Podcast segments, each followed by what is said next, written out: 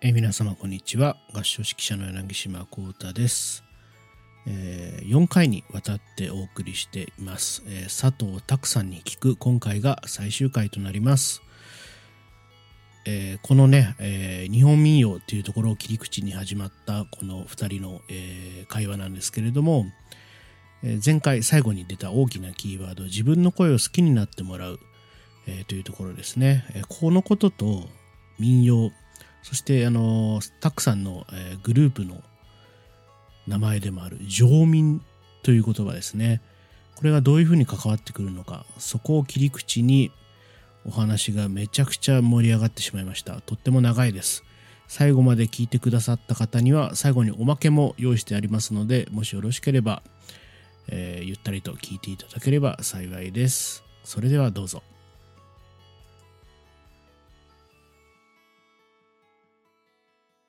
えーもうもうすでにねあの収録の時間上で相当喋ってしまっているんですが まだ喋ってるテーマが6割ちょい。これやばいっすね。これかなりやばいですね。やばいね。えーまあでもねもうせっかくなんでもうできるだけ喋り倒して、使えるところを今皆さんにお聞きいただいているとそういう状況に、はい。えーなっていきます。でそうですね。合唱指揮者をやっていく。でそのそのなんかモチベーションがどういうところにあったのかって話も聞きましたしでお大大切なキーワードね自分の声を好きになってもらいたい、うん。うんでこれはあのもう一個前の大切なキーワードの声の必然性みたいなところにも関わってくるのかなと思いますね。だからそういうみ皆さんが自分の声のまあ歌うという行為のということかもしれないですけど、なんかそれのそれを行っているっていうことをなんかすごく自然な形で捉えられるようになっていくのかなそういうこと考えられていると。うんなんかねややっぱ他人と比べたりこうなんか周りの人にこうね結構合唱ってそういうなんか危険なうん割とネガティブな要素大きいなと思うんですけど、そうね。なんかそれをこうかかわすじゃないですけどなんかそれをこう受け止めながらありのままに歌うじゃないけどなんかそう,、ねそういうのを僕はどういう曲をやるときにもね目指せたらいいなと、うん心では思っていていろいろ試行錯誤しているんですけどねっていう段階なんだけど。難しいね。その自分の声にもともと自信があって好きな人はうんこうわーってやうんると思うんだけど、うんそれが合唱の中でいいかどうかっていうのはまた違った問題があって。ね。うんその今合唱団の中で作ろうとしているみんなでやろうとしている音楽にそのちゃんとこう入ってるのかとか、そのちゃんと理解して没入してるのかっていうところがないとその音楽に対する必然性がなくなっちゃう。ね。自分にとって必然性があるかもしれないけど、うん。合唱団とか音楽にとって必然性がない音を出してしまうことに対しては指揮者としてはこう言わなきゃいけないんだけど、その言い方がこうあなたの声は合唱には向いてないねみたいな言い方だと多分ひどいひどい傷つけちゃうともうアウトアウトアウトオブアウトですね。だからそこをこうどのように伝えていくかしかも個人攻撃にならないようにこうどう巻き込んでいくかっていうのが結構気を使うところだなと思うね。そうね、そう、なんか、だからそうなんですよね。必然性、自分にとっての必然性があるけど、それが起きるっていうのは。でもど、まあ、つまり、詰まるところ他者に対して何かが開けているかどうかというか、なんかそこも結構難しいっていうのかな。うん。なんかまあ、それって音楽表現一般に通じるんですけど、うん。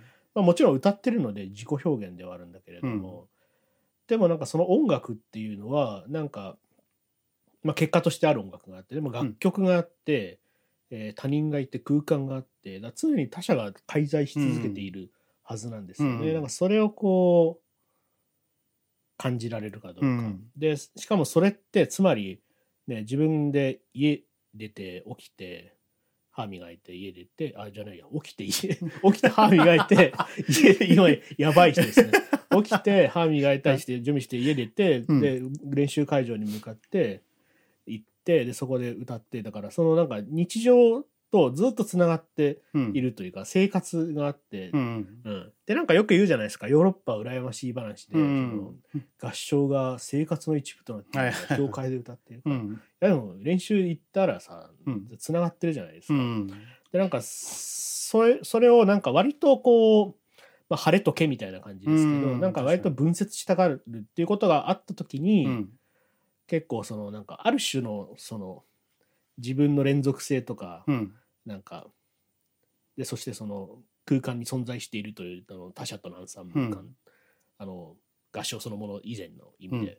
みたいなものをある程度置いといてそこで楽しむみたいなモードになっちゃうと、うん。もしかすると逆に危ないのかなって気はしたりもするんですよ。なるほどね。うん。これはあのうん。これまた民謡の話につどうぞながるんですけど。あの、まあ、上民一座ビッキンダースで上民っていう名前つけてるんですけど、うん。まあ柳田国夫が作った言葉で、うんまあ野山里山でこううん。農作業をして暮らしていた、うん。あの普通の人たちのことを上民って言ってうんるんですけど、まあぼ今僕が使ってる上民って言葉はもう本当に今例えば日本でサラリーマンやって暮らしてます、主婦やってうん。過ごしてます。うん。学生やってますっていうこの人たちのことをもう上民と呼んでいいと思っていて、で普通に生きるために何かうん。動いている人、うん。学んでいる人たちを全部上民と捉えていいんじゃないかと。思って、でそので上民と呼ばれる人たちかつての日本の上民って呼ばれる人たちは普通に歌を歌ってたでそれはあの歌いたくて歌ってたのもあるし歌わないとやってらんなかったのもあるし歌わないと仕事ができないっていうやつもあって、とにかくなんか歌があちこちにあってなんか歌を歌ってた、あるいは踊ってたっていうのがあってでそれはうまい下手とか関係ないんだけど、その生活のこう中に当たり前に歌があったのでそういうものを、まあ、我々はこう、まあ、失ってしまってるというかやっぱり歌が特別なものそのさっき「晴れとけ」って言ったけどこう何かこう自分本来の自分はこっちだぞみたいな感じで歌の方に振るたりすることがあるんじゃないかなと思うんだけど実際は本当は連続してその中にあってもいいはずのものをなんかこう抜き出しちゃったっていうのがあってだからいつでも歌っていいしいつでもそのうその普通のサラリーマンならサラリーマンのこの学生なら学生のそのままの声でいいんじゃないかとうん。思っていて「上民」って言葉を使ったんだけどだから今言った話とすごくつながっていてその歌を歌う時に自分の生活感とかをうん。なしにしてしまったらもうそれはその人の声じゃなくなってしまうと思っていて、そのもちろん歌う時にお,、ね、お化粧して着飾ってっていうのは当然いいと思うんだけど、うん。なんかそうそうそうでない自分普段の自分みたいなものを、をこう影として捉えてしまうと、本当はあんまりこうちゃんとその人の歌にはならないんじゃないかなという気がしていて、で僕はあの実は一昨年まであの仕事をしていてサラリーマン的な仕事をしてたいて。ね。でそれをやって合間で音楽活動をしてたんですけど、あのまあ、それは音楽活動だけでは食っていけなかったからっていうので最初始めてたんだけど途中からあこのまま一生やっててもいいかもと思ってて。おそれは何で仕事しながら音楽やるっていう方がうん。なんか やっぱり仕事面倒くさい辛い嫌だって思うこと結構あってうん。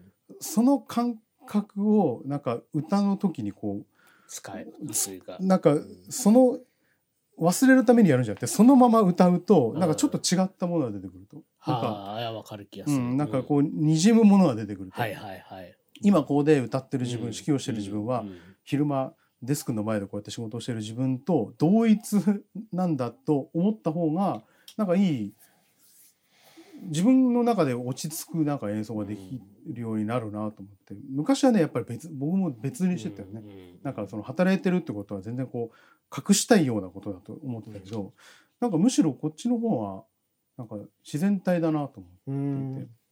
で世の中の多くのその合唱をやってる人たちってみんなそういう生活をしているわけだから、うん。なんかこういう方が実はその上民っぽいんじゃないかなと思って普通の生活に合唱団の活動がこう入ってるってうんすごくいい状態なんじゃないかなとうん思って、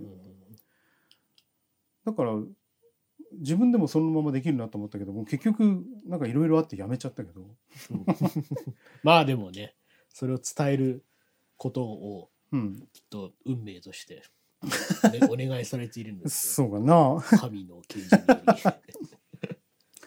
まあでもその、うん、生活感があるというかあーなんかそうだねそのヨーロッパと日本がそういう意味で違うのかと言われたら別にそうでもないような気もするし。だからなんか生活の一部として合唱があるんじゃなくて生活の一部として合唱があるということをまあただ肯定すればいいだけなするんですよね。あそうだね。うんうんでそうそれがなんかあれなんだよね。うん、どどどうどうどうなんでしょうね。でもなんかちょっとやっぱりあのーもしかしたら日本の特性なのかもしれないかなっていうけど、やっぱちょっとこう仮装したいというか、うんいう願望はなんかなんかより強く感じるというか、うん。もしかすると。ちょっと違う自分でありたいみたいな,、うん。なんかそれ自体はすごく肯定可能なことではあると思うんですけど、なんて言ったらいいんだろうね。なんかそれをそれ自体をもうそうそういうことを行っていってそしてまた戻っていくみたいなこのなんかうん。この間みたいなところとか、うんなんかそういうことに結構自覚的でもいいのかなってういう気がするっていうかそこでなんか断絶しちゃうとやっぱり体がついていかないってういうんことが多分一番あると思うし、うん。で体がついていかないとうまくいかなくて、うん。で周りしかも合唱の危険はその時に周りの人がいて、うん。で周りの人がうまくいっていってたりするんですうよ。ん。いやもうすごくあのそうすると戻ってこれないですよね。戻って、自分のものとして捉えてこれぐらいでいいけるみたいな。うん。のじゃなくてなんか行っちゃおうって言ったらうまくいかなくてコケってなって、うん。だからもう自分を縮小していくしかなくなっちゃう、うんうんうん。そうすると。だからそれがねすごく大変だなっていうのはすごく感じましたね。うん。でそれだからそういうことこそがなんかある意味であのオンラインになっちゃうと家で録音するでしょ、うん。生活とマジで実在そうね。そこから逃れられないという、うん。このでそのそのなんかその味気なさにあの嫌気がさす人もきっといっぱいいると思うんですけど、でもなんかある意味ですごく あのねなんかこういうふうに思うみたいな生活の一部だと思うとかじゃなくてマジで生活の一部、うん。ブーンとか取れなかったとか そうそうあそう自分が空港の近くに住んでいることを実感するとか,、うん。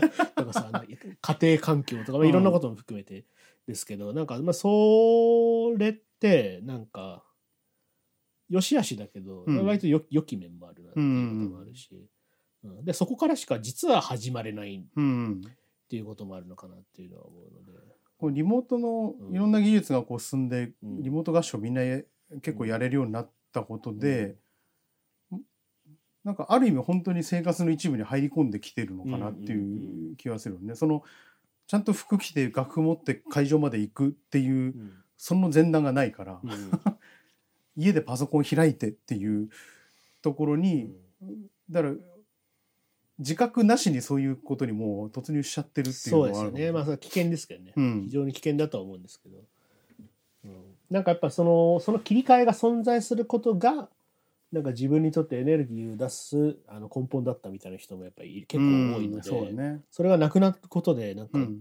なんかいろんなことが自分のある種プライベートな空間にこう入ってきてると思われるみたいなことに対する恐れを抱く場合も、まあ、もちろんあるんですけど、うん。でも逆に言うと歌を歌うでもうん。必然的な歌を歌う時は、うん。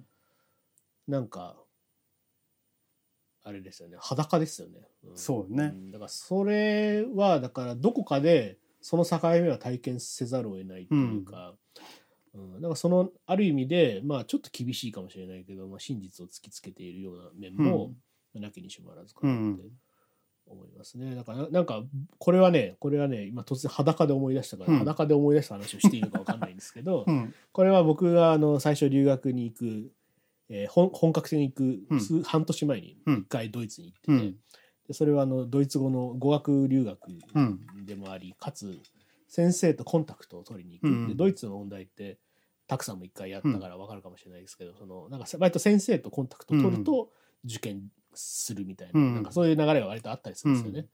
えーででそういうのがあるんですけどそれで行ってで行ってでその実はその先生とはコンタクトが取れずにうん。撃沈するんですけど、うん。ででまたそこからいろいろ探すんですが、うん。その過程の中で、えー、とその時マスターの学生をやっていたあの僕の、まあ、たくさんと同じぐらいの世代ですかね、の合唱指揮者の人がいて、その人が結構お世話してくれたんですよ、うんうん。僕はわざわざ日本から来たうんということにやたらこう感動して、おうんお世話になったなみたいな感じで。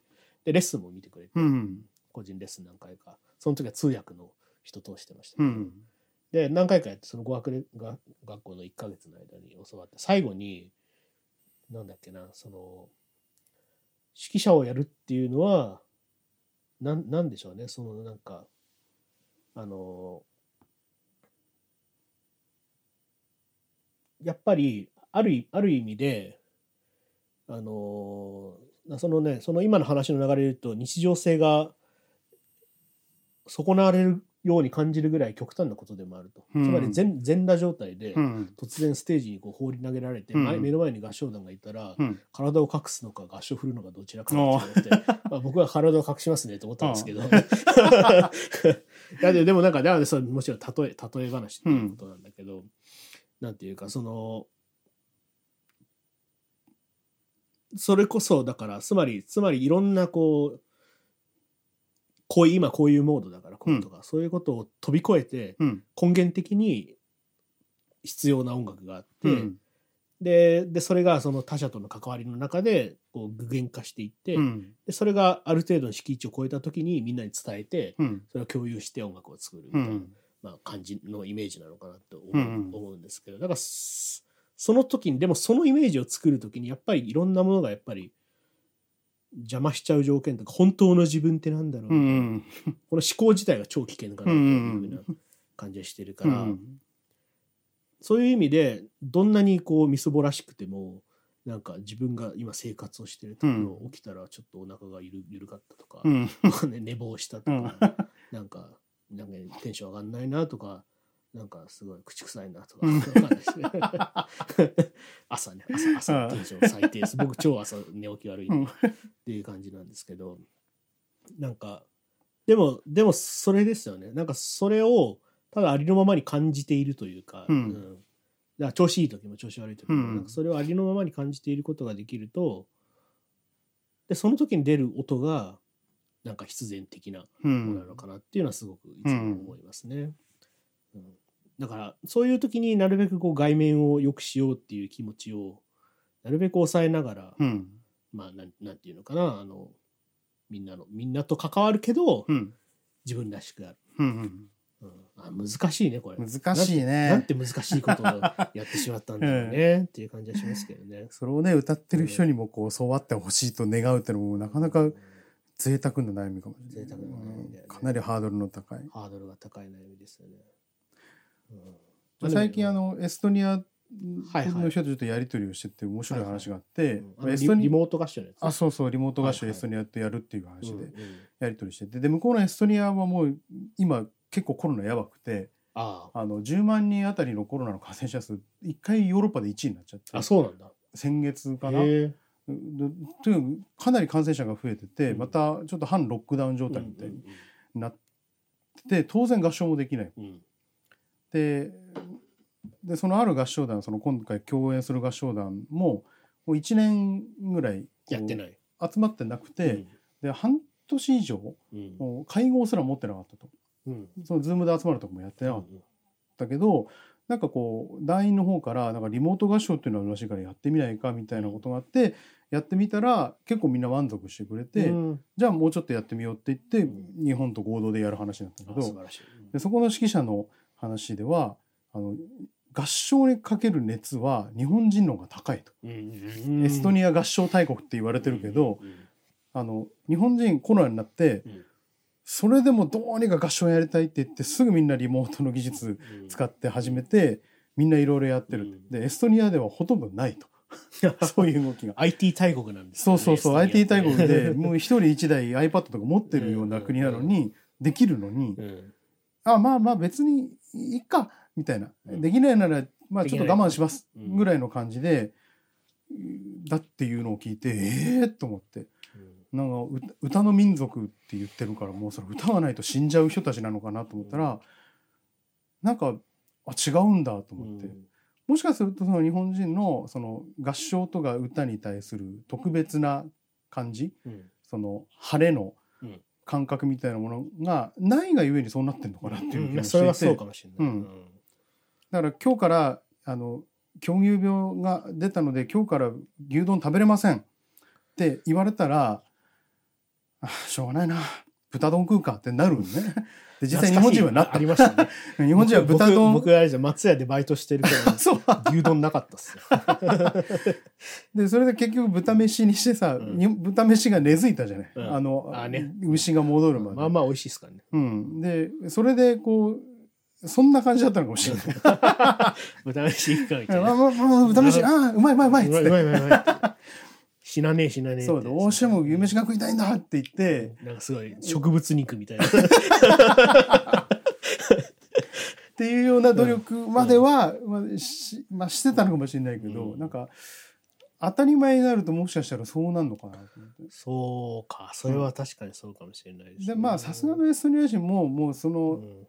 まあマックスを超えてしまってその歌は歌いたい欲がじりじり溜まったのを超えて、まあ、バーチャルに挑戦してみようってなったんだと思うけどでも日本人に比べてその溜まる速度が全然こう違うと、やらなくてもいいっていう時間が結構あったっていうのがすごいな。うん。なんか普通に一人で歌ったりしないんですかね？家の中とか家族とああ家族で歌ったりとかは、まあそれはあるだろうね、うん。ここはもう全然こう住宅事情が日本と違うからうん。全然歌えるだろうけど、なるほどね。そうあそうか。それ面白いね。今今そその話聞いててうん。思ったのはそうだからなんで僕たちは結構やったじゃないですか、うん。リモートの合唱しかも割と早い頃からやっうんたじゃないですか、なんでそっちに行こうって思えたんだろうなっていうのはすごいありますね。うんまあ、てはぶっちゃけこの前喋ったんですけど、いろんなところで。うん。でもなんかその、その、そのなんかまあ一家にはならなかった。うん。うん。そうね。まあ一つは、あの、仕事ないし、それめっちゃでかいですよね。もちろんそれはそうなんだけど、うん。でもなんだろうな。なんか僕は思ったのは、逆に僕は、その、歌、合唱について、この,、うん。この期間すごく思ったのは、なんか、それを、その形式が、なんか必ずしも唯一ではないなっていうのを逆,、に思って、で僕はどっちかっていうと、そうその必然性っていうのはすごくあの同意するところがあって、うん。特に僕は社会の状況とか、うん。いうことに対してでそれをそれをなんかなんていうのかな。こう客観的に全てをこう俯瞰して見ることができてるはいない。もちろん。だけどだからやっぱ自分の肌感とか人々ののざわめきとか、うん。そういうのをすごく感じることがあってでそれそういうものをあの現在的にあのうん表現する必要がうんあるなっていうふうに思っていて、うんで音音楽をなんか曲を選ぶ時とかうんは僕はずっとそのその視点が常にどの演奏会でもあるんですけどなんかそその時にコロナ禍っていうのはある意味で会えない集まれない、うん。飛沫飛ばせない、うんまあ合唱はそうですけど、ということを音楽にししたらいいんじゃないの？っていうふうに思った時にすごく僕はそれで確かに今スッとくるなっていうところがあったんだよね、だからなんかもしかするとそのなんでしょうね。それってでもそのエストニアの人たちはまあいっかってなるんですね。なったね。うん。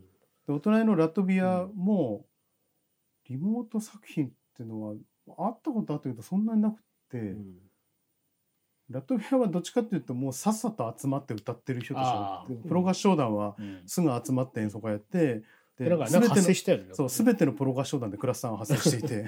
の そして免疫を獲得したそうそうそうそう、つえ。うん、誰も死んでないってういう、ん。でそれを社会のどこからも批判が起きないと、まあそうよなみたいな。うん、集まった。まあそれは合唱やってたらなるよねって。で終わり。うん。合唱ダメだとはならないと、その感覚もすごくいろいろ違いますよね。うん。まあ、あるある意味でそのだ逆に言うと例えばドイツとかはすごいリモートやってるんですよ。うんそうなのうん、でうんしかもそれもかなり初期から、うん。多分僕らよりも、うん。あの Zoom練とかのやり方の情報早かった、うんうん。まあ、向こうの方がロックダウン先だったんで、うん。情報早かったし。あとリアルタイムで今ねあの日本だとあのヤマハの SYNCROOM ってあるじゃないですか、はいはいはい。8人でやるやつ、うん向こうだと Jamulus って言って20人でできるんへーですよササーバー立ててそこで結構低遅延で練練習するっていうのもやったり、ん。リアルタイムでお音出しして練習する人たちもいたりもするし、なんか割となんだろうね。なんかだから思考として思考としてなんか割とテクノロジー思考がまああるのかもしれないですね、うんだからなんか問題はそういうことで解決うんできるみたいな,、なんかある種のある種の一つのなんか資本主義の社会のうん工業化した社会の変化みたいな感じもしますけど、なんかその思想が結構問題解決問題解決みたいな、うん。もんななんかああれ知ってます？あのあのインターネットに上がってる問題解決思考に関する国のさまざまな違いみたいあな知らない。で、なんか最初ドイツ問題って矢印解決ってって、でなんかその後なんだっけどこだっけなチェコだから問題ってうん。真ん中にビールの絵が描いて次モザイクで隠された問題って すごいめちゃくちゃ失礼ないわゆるいわゆるあのエスニックジョークのやつがあとなんだっけなイタリアも問題ってその後問題問題問題問題問題。みたいな増えとるやんみたいな。だからなんかわかんない。もしかするとだそういうこう共通のなんか社会問題でで、うん発生した現象が同じでしょ、うん。で制限される状況も同じで,、うんでリアクションが違うっていうのはまうんあそれはそれで面白いなってういう、ん。確かに思いますね。もちろんその民族性みたいなものに回帰するうん。かどうかは、あのかなり懐疑的である必要がありますけど、うんそのだから逆には合唱というものをこれまでどう捉えてきたかによってうん。あの行動が変わりましたよね。日本の国の中だけでも多分そううんそう全然結構そうですよね。分かれ分かれまあ意見が分かれたというかあれが分かれてたのかどうかは分かんないけど、うん。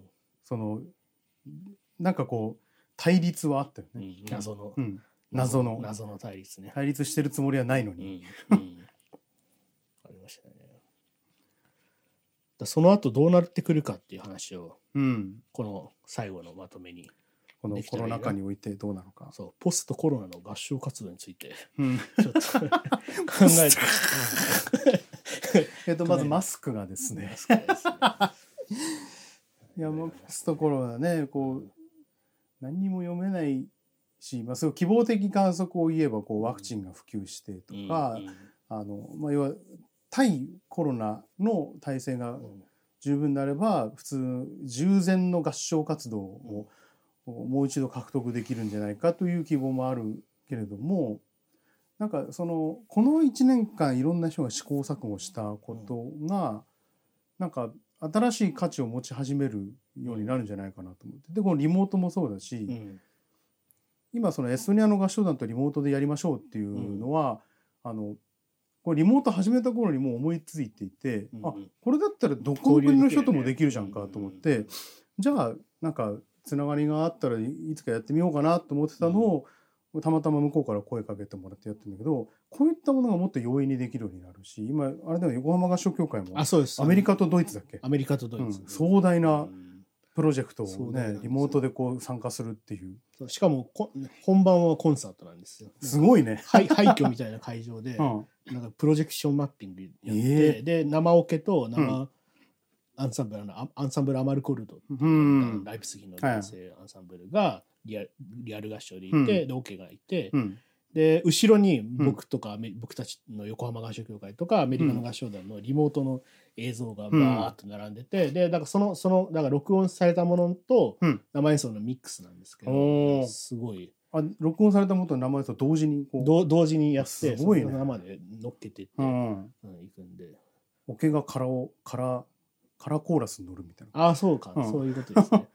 でそのコーラスも生の人何人かいるんで,、うん。で結構サウンドも面白くなって。て、うん。これをあの放送する頃にはもう流れてるんですけど、どんなになるのかすごい楽しみだなって思ってますけどね。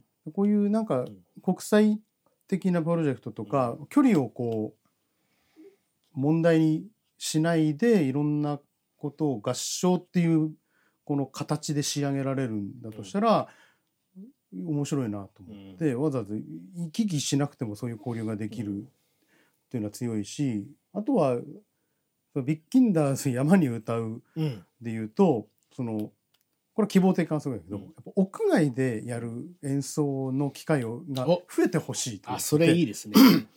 例えば公園の中にこうステージ、うん。特設ステージみたいなの結構あるじゃんか、ほとんど使われてないんじゃないのね、あれってどうどうやったら使っていいんですかね？どうなんだろうね。許可とかあるよね きっとね。多分公園の管理者に許可を取ってっていうことだと思うけど、もっとああいうところを活用しうんてもいいんじゃないかなと思って。いていいですね。特にうん。合唱をああいうところでやるっていうのは、まあ、あの東京都の合唱連盟がうん。あの屋外で歌いましょうってね。そうそう文化会館とかあの、うん。府中の森とか。であの野外で歌うっていうやつやってるけど、あれああいうのがなんかイベントとして可能なんだったらもっとやってもいいかなと思うし、まあ天気に左右されるっていう問題があるけどね。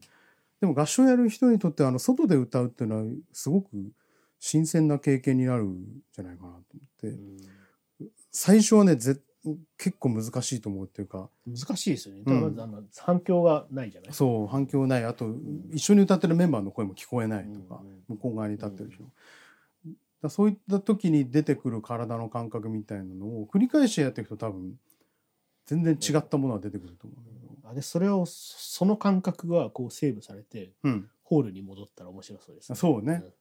そしたら全然こんなえ何これ解放されてるみたいな。めっちゃ俺の声返ってくるよみたいな。こんななる？みたいな。ありますよね、うん。それはねあると思そう今までは他人の声が返ってくることに少し怯えながらううん。歌っていたりした人たちのそこが開いてくるかうもしれない、ん。それめっちゃ面白いですね。そう。あの、このポッドキャストをもうもう死ぬほど語りつ続けてるんですけど、うん。そろそろ 2, 時間を超えようとしているんですが、あのー一応こう、アンチョコでどういうこと喋るか書いてきて、最後に合唱音楽家として何を目指すかとかいう、なんか、もう誰も答えられないような、あのーこと。で、でも今でもその話にちょちょっと入ってきてるかなっていう気がしていて、うん。だその目、ポストコロナ。うん。うん。でまでもなんかいろいろ学んだ面白いことがうん。あってで、まあ、屋外で歌うっていうのがパッと出てきたのはいいですね、うん。僕全然あれちょっと違うんですけど、うん。変なところで歌いたいっていうなんかそれだけで変な変な変態みたいですけど あだからコンサートホールと教会ではないうん。変なところで歌いたいっていうのはすごくあって。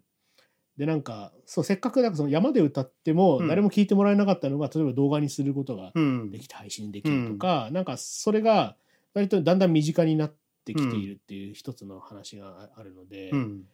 なんかそういう活動をちょっと2021年22年は僕自身はやってみたいなと思って、全然足がかりはないんですけど、うん、なんかなんかやりましょう。じゃあ。なんかやりたいね。あの船の上で歌うとかね。船の上で歌う。船の下はどうですか？船の下？海中？そう。何の曲でしょう？潜水クイズ。潜水クイズ？早く答えないと死ぬわよ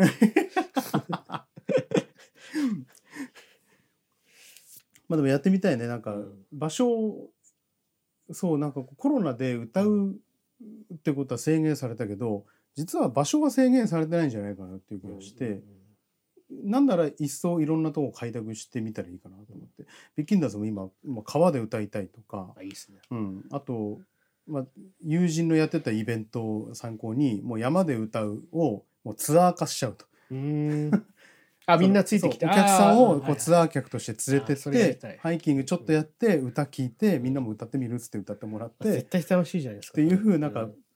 そういうコンサート付きツアー。パックみたいなのを企画してもいいかもと。旅行会社と。そうそう えーすごい楽しそうだな。それ添乗員で参加していいですか僕それ。あもうそれちょっと撮影してもらってまたオーディあトリーにぜひぜひ。ぜひぜひ。いや面白いな山で歌う海で歌うで最後空で歌う。空で歌う。スカイダイビングしながら。スカイダイビング。ほぼ轟音だけど。乗民がスカイダイビングしてる時の民謡です。そう飛び降り歌とか、飛び降り歌、うんうん。形式としてね、うん、ハングライダー温度とかあったね全部風切り音に、ね、録音 録音できないから一番貴重なね資料も残らないですね。そうそうそうそう。全身死んでるからねそうそう。歌ったとされているらしい。そうね、うん、この時歌口伝口伝とかね聞いたやつも落ちて死にます。そうそう地上で聞こえたやつを誰かが書き取ってくれて うん「そう。じゃねえか」っつって、うん。全然ぼやぼやになってうん、うんとかうん。シュッとかぐしゃっとかなんかなってる。ぐしゃいやいや空空はいいですけどね。でもなんか でもそのシリーズも面白いですよね。なんかぜひぜひなんかいろいろいろいろなんかこれからなんかそういう幅が広がるといいなってうん。すごい思いますね、あのぜひ僕の合唱団にも民謡を教えてあげてください。ああぜひぜひお願いします。あこの前お願いしましたけどねそういえばね。ぜひ体験体験して。体験して、うん、なんかなんかやりたいことを思いついたらやりましょう。今年今年今年まだほら暇だから。そうね。全然何も先の予定がもう1ヶ月ぐらい先の予定ぐらいしか決まってない。わ。うん。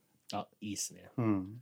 でもそんな感じですよ。でもちょいちょいちょいちょいあるでしょそう4月うん。そうだ5月ぐらいまでは結構あってでもその先はこう何も見えてない感じがまだ楽しみですね。伸びしろしかないですね。伸びしろしかない素晴らしい。うん上り坂だからずっと。上り坂ですね、うん。途中ででもちょっと肉体がだんだん耐えられなくなっていくという危険もありますが。いやーいいですね。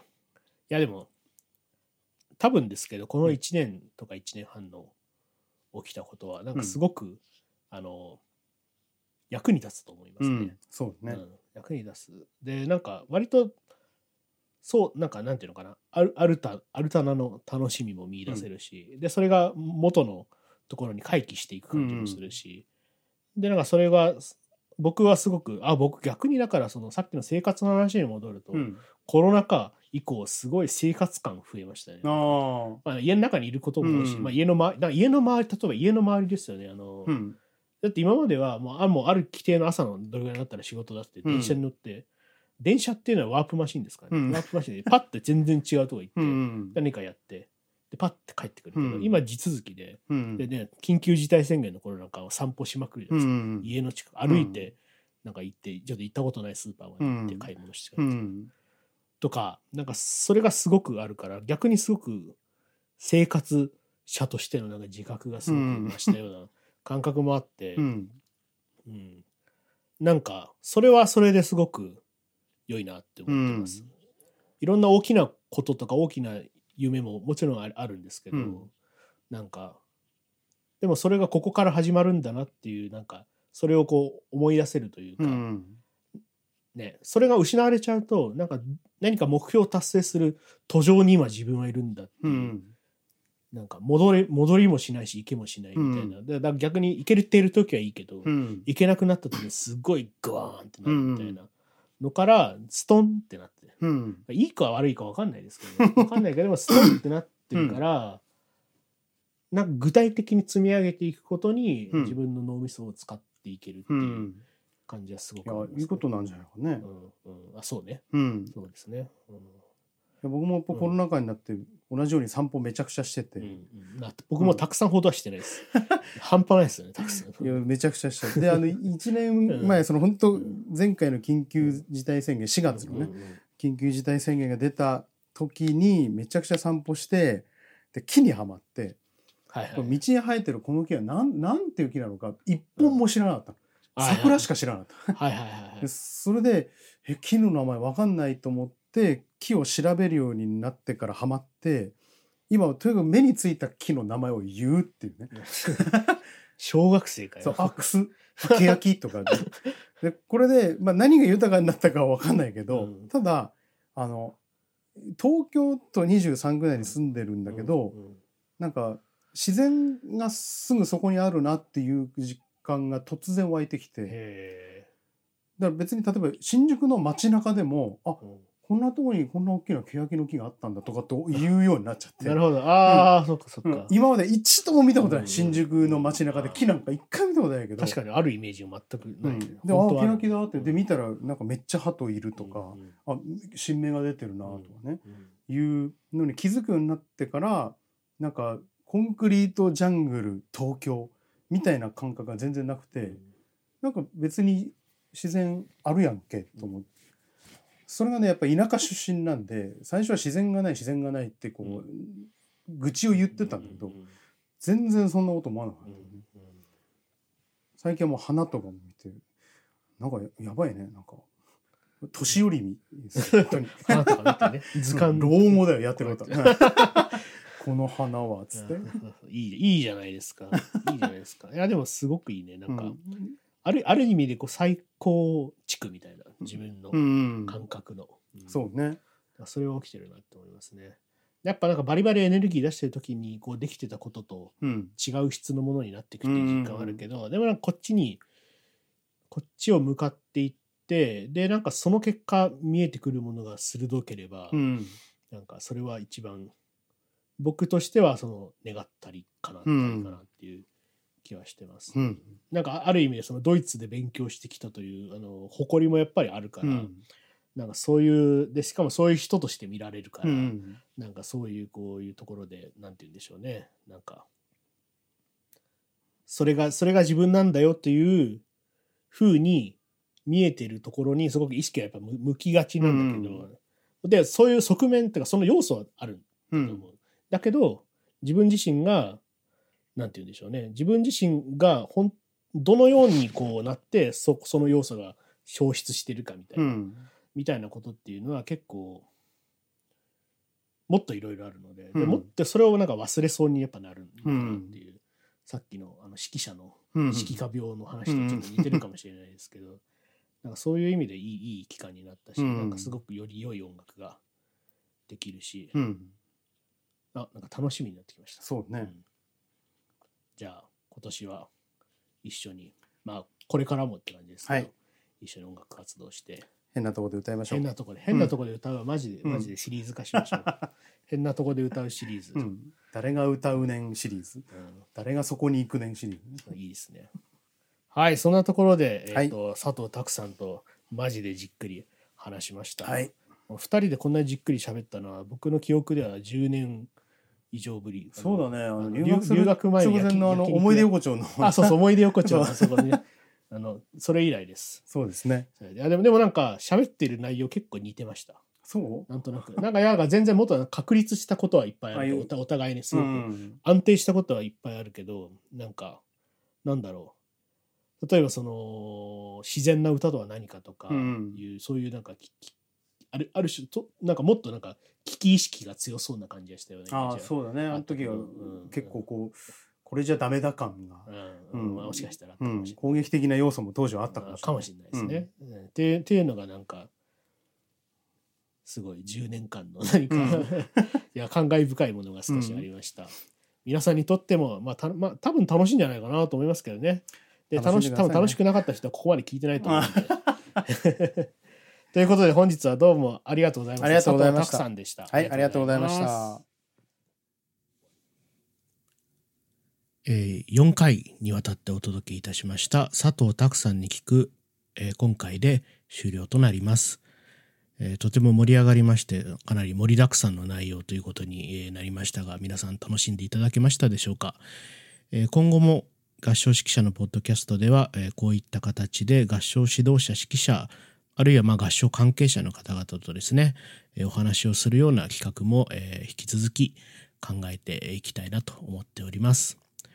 今日はここまで聞いてくださった方のためにおまけで、最後にですね一曲、お聴きいただきます。ジョーミン・イチ・ザ・ビッキンダーズ山に歌うというですねイニツィウム・オーディトリウムで、公開されている、シリーズから一曲佐藤拓さんによる南部牛よい歌をお別れにお聴きください、えー本日はどうもありがとうございました。また次回を楽しみにしてください。さようなら。